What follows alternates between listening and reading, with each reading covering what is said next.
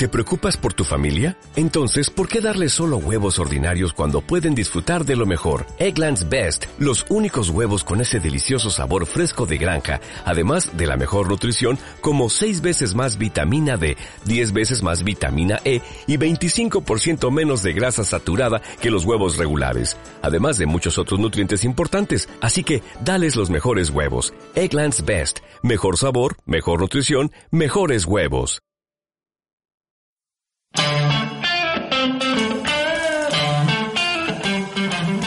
Buenos días y bienvenidos a Iceberg de Valor, el podcast de inversión basado en el Value Investing.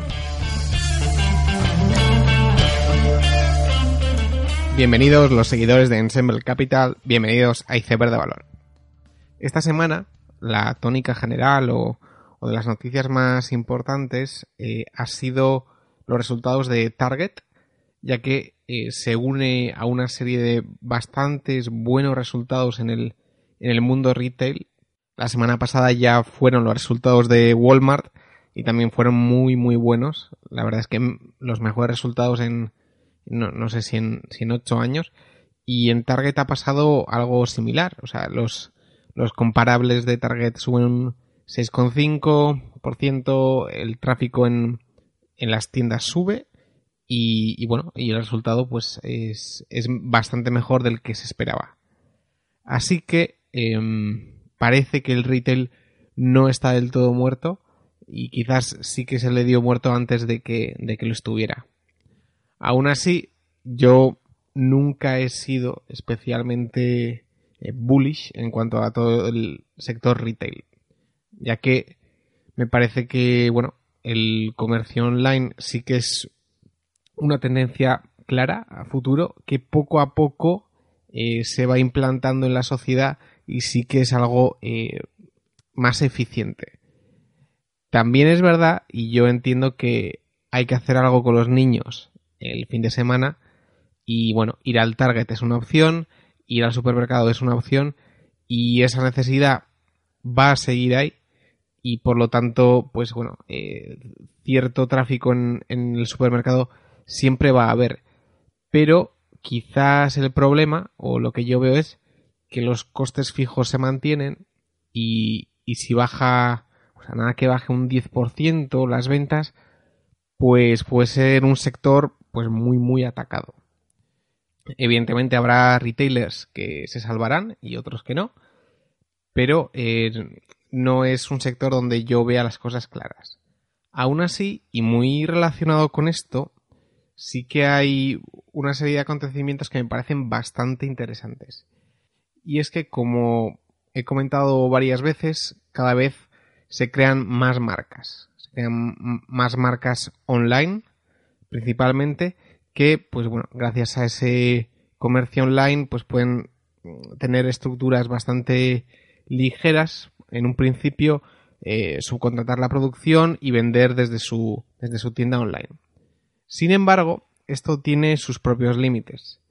Y uno de los casos que, bueno, se, une también a Warby Parker, que también ya está poniendo tiendas online, pero eh, últimamente lo que he leído, y, bueno, sobre este tema en, en, Twitter, Modest Proposal es eh, la persona que suele comentarlo mucho, pero comentaba esta semana como Indochino, que, bueno, si alguien escucha los podcasts de, Joe Rogan o, bueno, siga, muchos podcasts en el mundo americano, sabrá que Indochino, pues, eh, tiene mucha publicidad en, todo este mundillo, pero además, pues bueno, al ser eh, una tienda online de, de, trajes, pues todo, todo su clientela está conseguida mediante publicidad en Google, en Facebook, en podcasts y, además promociones, ¿no? O sea, para conseguir tu primer cliente, pues necesitas mm, tirar precios, poner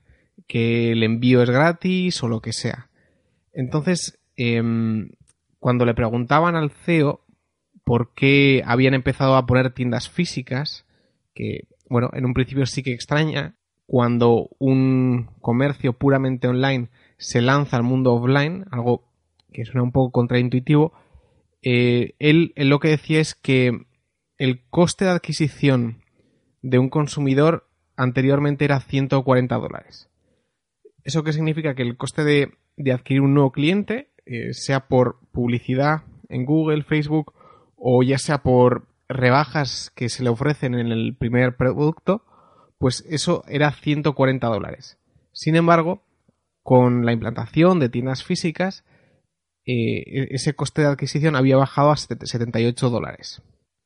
Lo cual muestra hasta qué punto, pues, ser un retailer puramente online tampoco es la panacea y tampoco eres tan ligero y, y tampoco es tan buen negocio. Y de ahí la frase que el CAC, el Customer Acquisition Cost, o sea, el, el coste de adquisición del consumidor, es el nuevo alquiler de los eh, de las tiendas online, ya que eh, tienes que atraer a gente, la única forma de atraer a gente es publicitándote y por lo tanto es una especie de alquiler encubierto de todo negocio o retailer online. Y es la razón por la que se ven obligados o además eh, se une a que si solo te mantienes online es más probable que Amazon mm, te quite todo el negocio. Entonces, eh, al, irte al mundo offline, lo que consigues es, bueno, eh, conseguir cierta presencia real que em, en el consumidor sí que eh, afianza una imagen de marca y hace que, que Amazon pues no, no, le sea tan fácil quitarle tu cuota de mercado. Este tema me parece súper, súper interesante, súper interesante. Eh, me gustaría estudiarlo un poco más y, hacer algún episodio, pero eh, lo que parece, y viendo un poco ambas tendencias en el mundo offline y online, parece que vamos a tender a, menos tiendas offline, pero realmente eficientes y que cada una de ellas aporte mucho valor y que complementen al negocio online. Este aumento en ventas también de los retailers lleva a reflexionar sobre si estamos en final de ciclo o no, o, o dónde estamos un poco en el tema macroeconómico. Porque la verdad es que estamos viviendo eh, una época de crecimiento bastante alta en Estados Unidos.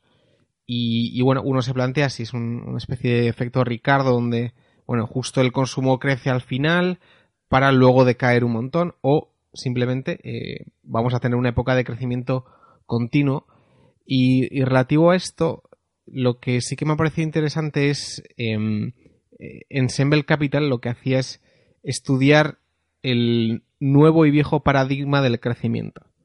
Es decir, eh, desde la, Segunda Guerra Mundial hasta la Gran Recesión, el crecimiento anualizado de Estados Unidos había sido un 5%, más o menos, y había un poco fluctuado por, por ese nivel y después de esa gran crisis, pues estamos en una media de, 4% en Estados Unidos y, siempre con un crecimiento más bajo. Y se consideraba como el new normal, el nuevo normal, que, bueno, el crecimiento será más bajo que el histórico. Sin embargo, es posible, y que esto no sea un efecto pues puntual y, raro que se va a revertir, sino que, bueno, quizás después de 10 años de, de crisis, quizás el nivel normalizado de crecimiento en Estados Unidos pueda quedarse alrededor del, 5 o, bueno, mantenerse por ahí. Y bueno, eh, es una teoría que, intentan razonar mediante eh, anteriores crisis de deuda que han habido y cómo han tardado 10 años en, recuperar el crecimiento anterior, que es precisamente los 10 años que han pasado desde 2008 a 2018. Esta semana también lo que me ha gustado mucho, mucho ha sido el podcast de Patrick O'Shaughnessy, que es el Invest Like the Best, que si alguno no lo escucha y, sabe inglés, pues debería hacerlo. Y en él entrevistaba a Brent Bishop, que, bueno, anda por el mundo de private equity y, especialmente pues haciendo M&A y adquisiciones de empresas pequeñas, pues 18 millones en, Estados Unidos, 15 millones, de empresas pues de construcción de o de mantenimiento de casas de, aire acondicionado y, cosas similares. Y bueno es una hora de hablar de, de aire acondicionado de, de crematorios de, de mascotas y similares. Y, negocios muy cíclicos y cómo se valoran negocios muy cíclicos. Y la verdad es que es que me ha encantado y, bueno eso me lleva a la reflexión de, de qué mejoraría yo de, mi podcast de, de Iceberg de Valor. Y bueno más allá de, de que me falta tiempo y que hago lo que puedo con él pero eso está claro que, que va a ser un poco difícil de, de mejorar. Lo que sí que me gustaría hacer, que no hago, es poder entrevistar o poder hablar con gente que tenga conocimiento bastante en profundidad de, algo, de alguna industria o algún tema.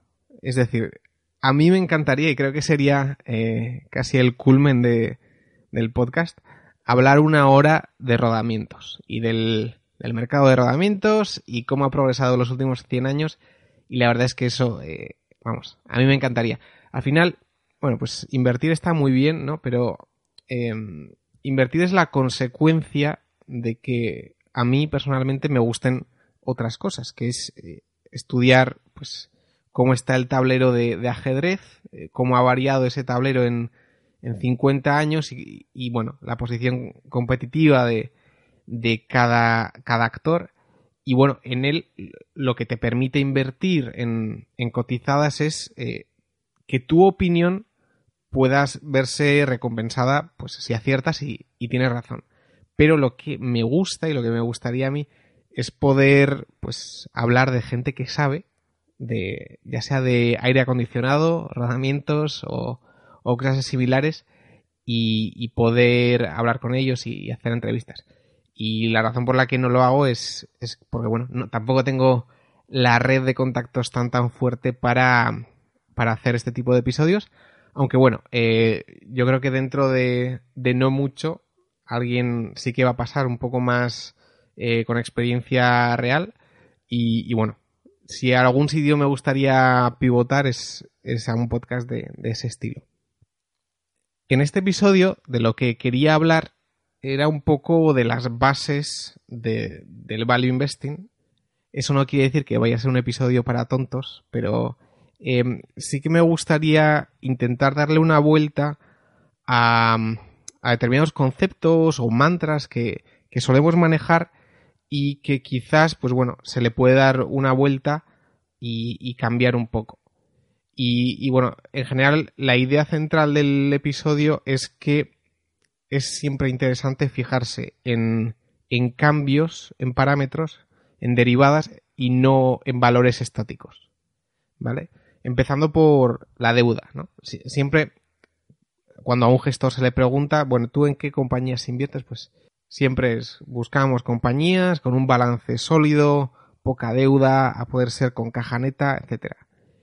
Em, y bueno, y eso tiene muchísimas razones y es perfectamente entendible al final la caja te da un margen de seguridad y, claro, tú en, la valoración de una empresa, si, si sumas la caja, pues ya tienes ese colchón que nadie te lo quita y, eso hace que la volatilidad se reduzca y claro, la pérdida sea menor si, bueno, si los beneficios se reducen, pues bueno, siempre tienes eso. Aún así, el, el upside también se, reduce.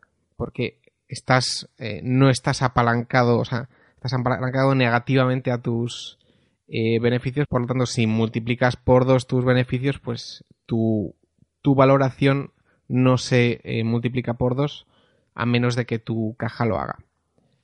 Y además, em, lo malo de la caja es que si no se usa, pues bueno, ahí ha habido un capital que tú has tenido a tu disposición que no has usado y que, bueno, si le podrías haber sacado un cierto rendimiento a ese capital, es, es un potencial que has perdido. Y, al final, lo más rentable podría haber sido eh, haberte endeudado a, a, un 6% si tú consigues darle una rentabilidad del, 15%. Entonces, em, bueno, en esos contextos parece que endeudarse puede tener sentido. Aún así, el caso que yo querría recalcar no es tanto mm, empresa endeudada versus empresa con caja, sino el buscar empresas que tienen deuda, pero que tengamos una visibilidad clara de que esa deuda se va a reducir. ¿No? Y, entonces, eh, digamos que tenemos una empresa que ha hecho una adquisición muy grande, se ha endeudado, pero sabemos porque la familia controla esa empresa o, o tenemos experiencias pasadas donde ha habido adquisiciones, ha habido deuda y se ha reducido, pues en ese proceso de desapalancamiento em, el potencial de revalorización es muy alto. Porque por un lado eh, has tenido una adquisición o un nuevo proyecto donde tú puedes sacarle un rendimiento extra, donde tu beneficio eh, aumenta o tu caja aumenta y a la vez en ese proceso, si lo has hecho bien, eh, te has, reducido la deuda y por lo tanto te has desapalancado. Por lo que ahora mismo puede ser una empresa mm, con deuda, pero dentro de un año y medio tendrás mucha menos deuda y, más flujo de caja, lo cual te pone en una posición donde el mercado se supone eh, que te va a valorar mucho mejor. Y entonces, lejos de eh, no evitar estas compañías, creo que, bueno, habría que buscar estos casos donde el hay cierta visibilidad de que va a haber desapalancamiento porque em, tú estás cogiendo una compañía endeudada y lo que el mercado ve como algo endeudado y la estás dejando como una compañía mucho más saneada, con muchos más beneficios, etc. Y creo que esta es una estrategia bastante buena y, bueno, a, nivel nacional sí que hay casos bastante, bastante populares, de hecho, que, se intenta hacer esto. Eh, por poner un ejemplo, el IPCO, que, es muy conocido por, por Valentum y ahora pues eh, la ha comprado mucha gente como, como True Value, pues eh, sí que es una empresa endeudada porque había hecho la adquisición en, en, Canadá, pero esa adquisición te da un montón de flujo de caja y, y bueno, que justo te sirve para refinanciar esa deuda de forma muy muy rápida. Entonces, tú compras en un momento donde, joder, pues parece que hay mucha deuda, eh, tampoco hay tantos beneficios y de repente pasa un año, no hay esa deuda y los beneficios se han disparado, ¿no? Y, yo creo que esos casos eh, son, son muy interesantes. Otro caso, pues igual que no es tan, tan exagerado o tampoco es tan conocido, pues eh, Linamar, que es una compañía que eh, es, un proveedor del mundo automovilístico, hace una adquisición en 2015 y durante año y medio se desapalanca, coge beneficios y, reduce la deuda. Y luego pues hace dos trimestres, hacen otra adquisición, se ponen en 1,8 veces EBITDA y otra vez lo mismo, ¿no? Y, y son ese tipo de casos donde tú tienes bastante visibilidad de que esa deuda que ahora ves, pues se va a reducir y eso pues eh, al final debería tener una valoración positiva por el mercado. Entonces, el, concepto que, querría eh, transmitir es que es importante fijarse en la caja, es importante fijarse en la deuda, pero quizás eh, un concepto más importante es la dirección de la deuda o la dirección de la caja, ya que eso te da un mayor potencial. Y, en general, em, el concepto es que la derivada, o sea, el cambio y la dirección es más importante que los valores absolutos. Y esto mismo pasa con los fosos y las ventajas competitivas. Em, el típico comentario de gestor o típico mantra value es queremos compañías con amplios fosos defensivos y queremos compañías con ventajas competitivas. Vale, bien. Em, ¿Y si la compañía que compras no tiene ventaja competitiva, pero la está desarrollando? Es decir, eh, las acciones que tienen un gran foso defensivo son normalmente bastante menos rentables una vez de que ese foso se ha establecido. Es decir, cuando se dan las mayores rentabilidades es en el proceso de creación de ese foso, donde eh, es un foso creciente, entonces la dirección es a que cada vez sea más evidente que eso existe. Porque claro, una vez de que esa ventaja competitiva es clara, todo el mundo lo ve y todo el mundo lo valora y, bueno, a ver, siempre puede haber ineficiencias, pero se reduce la posibilidad de que haya grandes rentabilidades. Sin embargo, em, precisamente hay mayor rentabilidad cuanto menor foso hay, es porque hay mayor incertidumbre. Es decir, eh, en, el proceso de creación de, ese foso, pues quizá podría haber habido tres empresas y solo quedó una. Por lo tanto, eh, hay que tener cuidado y hay que tener en cuenta que esa mayor eh, rentabilidad viene atado a una mayor incertidumbre.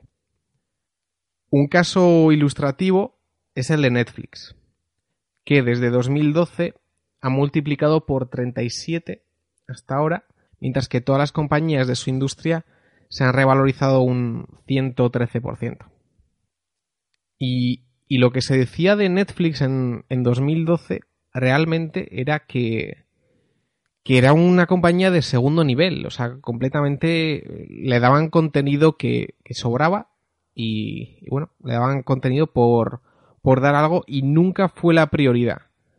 Pero eh, a medida que el tiempo fue pasando, eh, pues bueno, Netflix fue creando su imperio mediante una gran escala y, bueno, para cuando las grandes compañías del sector se enteraron, pues ya fue demasiado tarde para igualar esa escala.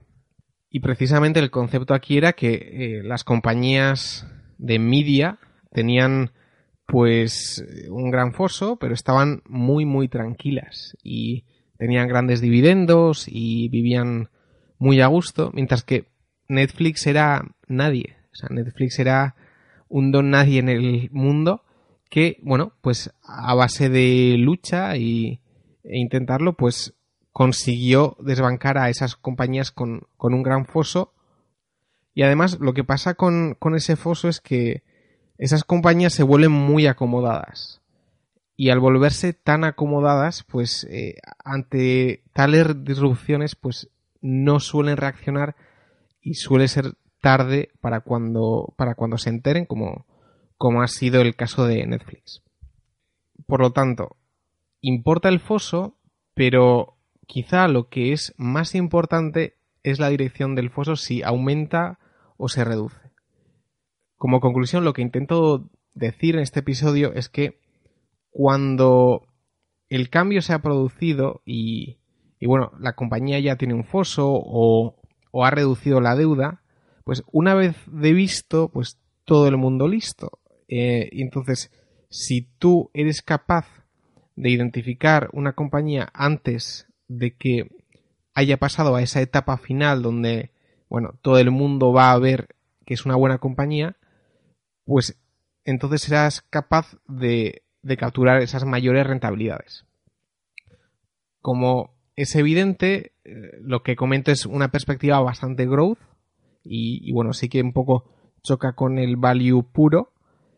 Y tampoco quiero decir que lo que yo haya dicho sea absoluto, ya que si tú tienes deuda y tienes pues pocas ventajas competitivas y por mucho que estés reduciendo deuda y aumentando ventajas competitivas, si empiezas a decaer, pues va a ser tu fin y, vas a ir a la bancarrota, pues porque si tienes deuda, tienes deuda, ¿no? Eh, aún así, esto la pregunta que plantea es, bueno, si no nos tenemos que fijar en el foso, ¿en qué nos fijamos, no? Y, yo creo que siempre es interesante fijarse en qué tipo de mercado estamos. Eh, una determinada compañía está en un mercado muy fragmentado bueno, pues normalmente mercados fragmentados mm, sí que suelen dar lugar a ciertos actores que se suelen beneficiar mucho y a círculos virtuosos en, esos mercados. O quizá estemos en un mercado en consolidación, etcétera. Es decir, em, el estudiar el, el tipo de mercado y el tipo de negocio puede hacer que podamos con mejor o peor acierto poder predecir eh, dónde va a estar el mercado en dos, tres años vista. Otro concepto u otra guía que creo que sirve para, para intentar ver dónde va a estar una compañía en el futuro es la propia directiva. ya que eh, la alineación de intereses es bastante importante y también la ambición. Para mí un, caso personal es el, Bueno, conozco el caso de, de Watsco, que es un distribuidor de, de todo lo que es HVAC, es decir, aire acondicionado, en Estados Unidos. Entonces, es un mercado muy, muy fragmentado, con un montón de proveedores y, bueno, y luego están los consumidores que necesitan pues, pues aire acondicionado. Entonces, es un bien que, vamos, o sea, si se te rompe el aire acondicionado y, y, es verano, tú quieres la parte de repuesto ya, ¿vale? Y estarías dispuesto a pagar, pues, lo que fuera. El precio no, no es lo importante. Entonces, si, si tú tienes la, el catálogo de productos más amplio, de, reparaciones y tienes un servicio técnico muy bueno, pues eres capaz de consolidar esa industria y, bueno, al tener ese poder de fijación de precios, pues es una industria muy buena. Y por eso Watsco ha sido una de las acciones pues, más eh, rentables en, en, los últimos años en Estados Unidos. Y acciones similares o compañías similares como, como Pool Corp también han sido, vamos, bombazos increíbles. Y de hecho creo que Pool Corp desde el 94 hasta ahora ha sido más rentable que Apple, de hecho. Entonces yo, sabiendo la historia de Watsco, pues yo estaba trabajando en, mi empresa y vi que alguien estaba cambiando el, aire acondicionado, lo cual llama mi atención poderosamente porque la compañía que cambie eso tiene el potencial de, de, bueno, llegar a un mercado muy muy bueno. Y concretamente, en mi empresa cambiaba el aire acondicionado Veolia. Entonces dices, vale, esta Veolia va a ser el nuevo Watsco. Pues, pues no. O sea, entras en, en, su página web y ves que era una compañía que es, era del gobierno francés, tiene deuda de seis veces EBITDA, eh, mucho dividendo, una compañía muy tranquila. Y, claro, entonces es el momento en el que te das cuenta de que una cosa es la industria, que puede estar más o menos fragmentada y puede dar pie a generar buenas compañías, pero eh, la clave es que haya algún directivo, algún propietario que tenga realmente la ambición o las ganas de, realmente hacer una empresa grande y buena y crecer. Entonces, si, no hay eso y lo que hay es deuda y dividendo, pues da igual el tipo de industria que sea que, que es difícil conseguir una buena rentabilidad. Y como última guía, para identificar esos grandes negocios y, futuros fosos, lo que creo que es importante es leer sobre, sobre multibaggers y sobre aquellos negocios que han, han llegado a ser esos grandes negocios con, con, grandes fosos y ver cómo eran cuando no eran así, eran más pequeños y han, y han ido creciendo. Y con esto termino el episodio de esta semana, que espero que os haya gustado. Dadle like en Evox, en, en YouTube, escribid algún comentario, que seguro que lo respondo. Y nos vemos la siguiente semana. Seguid aprendiendo.